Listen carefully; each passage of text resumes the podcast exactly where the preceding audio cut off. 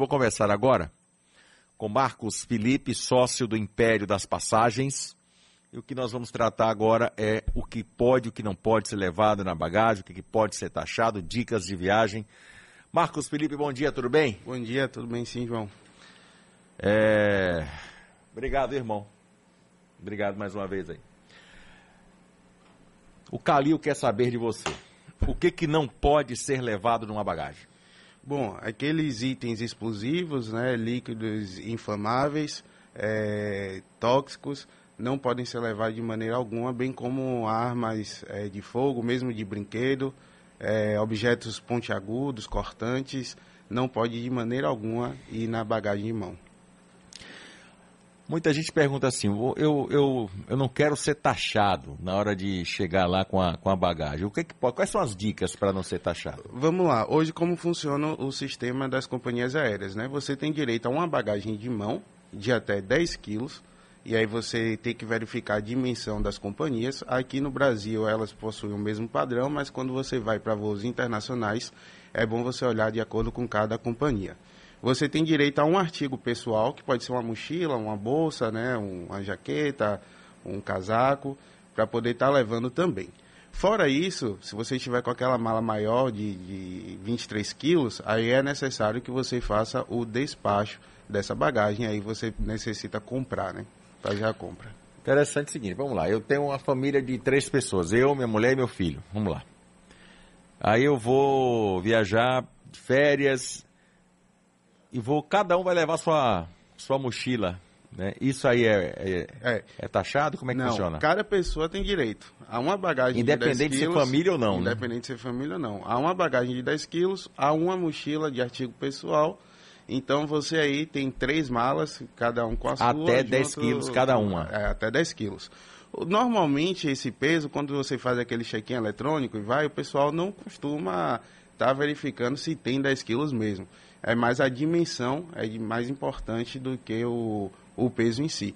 Agora, se você precisar fazer aqui o check-in presencial, aí tem aquele atendente que vai falar, deixa eu ver aqui sua mala, quanto é que está pesando, e aí se tiver Aí aparece aquele, aquele equipamento né, que é, você coloca que você aquela mala que, lá dentro. Tem que pesar. Uma dica, o pessoal tem aquela balança, né, e você chega em casa também, pode dar, usar a balança para dar uma conferida, para não ter nenhuma surpresa lá no, na hora do aeroporto. O que é aquela caixa que eles, que eles vêm no corredor? Aquela, aquela caixa, caixa para ver aquela... se sua mala cabe ali dentro. É pra a que dimensão que, que é permitida é para poder você fazer o despacho obrigatório. Ali não pesa. Ali, ali normalmente não pesa. Só se você tiver fazer o check-in presencial, aí tem um atendente ou outro que fala, não, deixa eu pesar aqui sua bagagem de mão, mas para obrigar que você faça o despacho, né? Mas o importante mesmo é aquela dimensão ali. Quais são os valores que são praticados hoje para quem vai viajar e leva a mala acima de 23 quilos? Hoje a companhia começa em torno de 90 reais e pode chegar ali até 140 na, no primeira bagagem, né? 48 horas antes do voo você paga mais barato, no aeroporto costuma ser mais caro. Como é que funciona isso? É, quando você compra o bilhete, 48 horas antes, você pode verificar a sua reserva e, e, adquirir essa bagagem. Então, quando você faz esse procedimento, você vai pagar mais barato do que chegando lá na hora do aeroporto. Sempre pelo site. Sempre pelo site.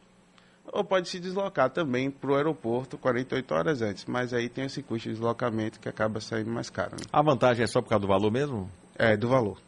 A única vantagem que tem de diferença é o valor. O, o que acontece? A desinformação com relação a alimentos, né? Às vezes leva no, no, na bagagem alimentos que não são permitidos nem, ou não estão devidamente embalados e itens de higiene, principalmente em voos internacionais. Porque que acontece? No Brasil é permitido ali até 500 ml você levar itens de, de higiene. Só que no voo internacional é, reduz para 100 ml.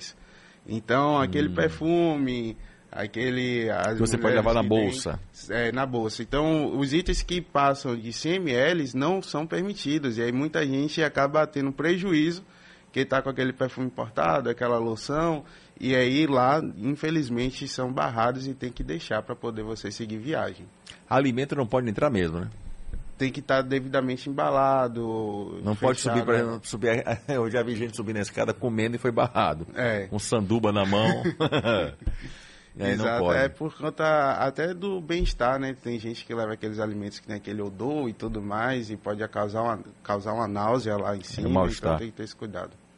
Voltando ao caso das, das malas despachadas, no caso da mala ultrapassar o peso estipulado, o que, que é, qual é a providência que você tem que tomar ali? Aí passou o peso, como eu falei ali que a gente pode ter uma bagagem de mão e um item pessoal, você pode tentar ajeitar ali, tirar da bagagem de mão, colocar na, na sua mochila, porque o volume, sua mochila estando com o volume que pega embaixo da poltrona, eles não vão pedir para pesar. Então dá para você tentar reajeitar dessa maneira.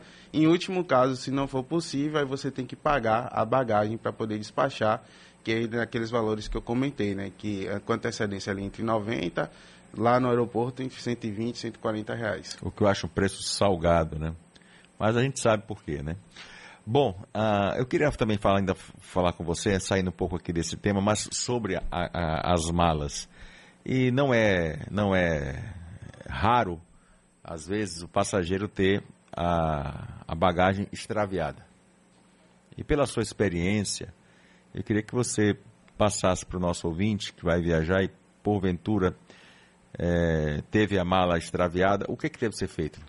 Olha, o interessante sempre em uma viagem, se você está ali com os seus objetos, primeiro, né, de itens de luxo ou mais caros, você carregar dentro do, da sua mochila, não deixar na sua mala, justamente por esse risco e você acabar tendo um prejuízo muito grande. Se você tem que despachar esses objetos, um cara que é um filmmaker, um fotógrafo, tem ali aqueles equipamentos mais caros, eu sugiro filmar né, sua mala ou, ou fotografar para que seja ter uma comprovação de que tem aqueles itens, porque a companhia ele tem que ressarcir o seu prejuízo. E não só para extraviar. Se sua bagagem também danificar, você tem direito que a companhia é, lhe ressarça por isso. Então, sempre bom dar uma conferida, né? Quando você pega ali no, na esteira, se não tem uma rodinha quebrada, se não danificou ali sua mala, porque o momento que você tem ali para pleitear é naquela hora. Depois que você sai do desembarque, aí, em tese você não tem mais direito. É interessante isso. Então, sempre observar a mala ainda ali quando Isso, você tirou quando da esteira, já automaticamente. E aí você vai até onde? Vai até a companhia aérea? Vai é, até onde é que você um, vai? Tem um guichê responsável, você vai lá no, na área do desembarque. todos os aeroportos têm esse guichê? Tem, todos os aeroportos. Eles te acompanham até a companhia aérea para você fazer o processo da reclamação. Eu já vi, ninguém me contou, né? Despachantes, porque tem despachantes e despachantes de bagagem. Então eu já vi, eu estava acompanhando esperando o voo, né? Então aí você vê lá do vidro lá de cima, você vê quando o pessoal começa a despachar a mala. E tem uns caras que simplesmente parece que está é, praticando arremesso de disco, né? Sim. Que o pessoal faz arremesso de disco.